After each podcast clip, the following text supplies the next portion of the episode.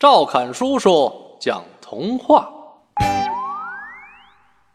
小猴躲雨。小猴和小牛结伴到郊外去玩，突然天下起了大雨。小牛看见不远处有个亭子，撒腿就往亭子的方向跑。小牛。边跑边回头看小猴，却见小猴已经跑到一棵大树下，正站在树下躲雨呢。小牛焦急地朝小猴大声喊道：“小猴，别站在树下躲雨，危险！”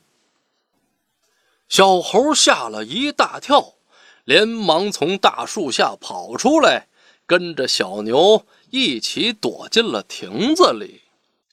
忽然，一道闪电劈下来，正好将刚才那棵大树给劈倒了。小牛，谢谢你救了我！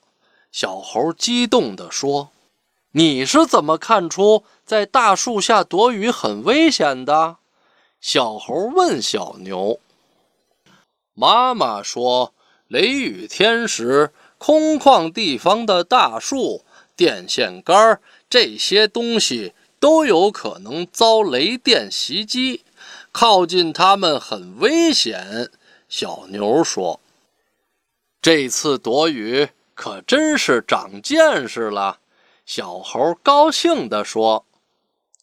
不一会儿，雨过天晴了，小猴拉着小牛的手，又在草地上。玩耍了起来。